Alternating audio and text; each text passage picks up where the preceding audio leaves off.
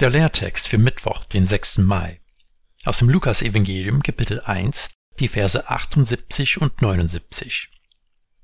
Durch die herzliche Barmherzigkeit unseres Gottes, durch die uns besuchen wird das aufgehende Licht aus der Höhe, auf dass es erscheine denen, die sitzen in Finsternis und Schatten des Todes, und richte unsere Füße auf den Weg des Friedens.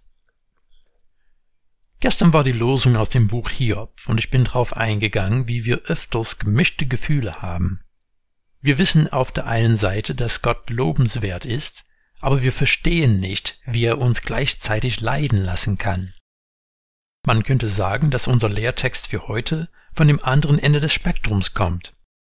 Zacharias und Elisabeth waren sehr fromme Menschen, aber sie haben keine Kinder bekommen.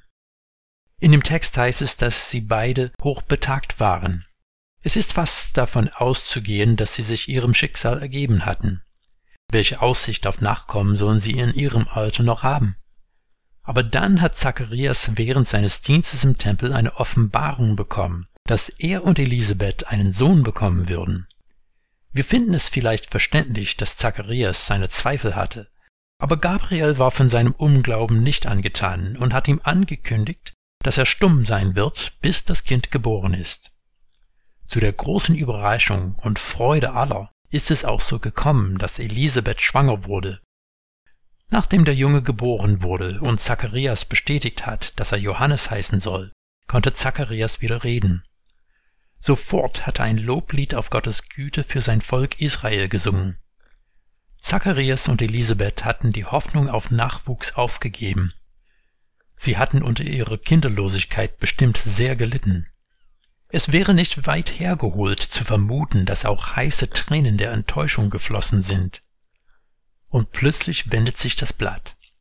Gott beschenkt sie auf eine Art und Weise, die sie nicht mehr für möglich gehalten haben. Das gesamte Loblied, also die Verse 68 bis 79, ist ein einziger Satz im Urtext. Unser Lehrtext stammt aus den letzten Zeilen dieses Liedes. Hier wird die Barmherzigkeit Gottes mit der aufgehenden Sonne verglichen. Licht kommt zu denen, die in Dunkelheit und Hoffnungslosigkeit gelebt haben, und mit diesem Licht sehen sie, wie Gott ihnen den Weg erhält. Es ist eigenartig, wie wir Menschen uns die Schwierigkeiten im Leben viel besser merken als die guten Dinge. Das ist übrigens ein guter Grund, ein Tagebuch von Gebetserhörungen zu führen. Wir fragen uns häufig, wo ist Gott? wenn das Leben schwer ist. Aber wie oft fragen wir, womit habe ich das verdient, wenn etwas richtig gut ausgeht? Zacharias und Elisabeth haben sich sehr über die Geburt ihres Sohnes gefreut.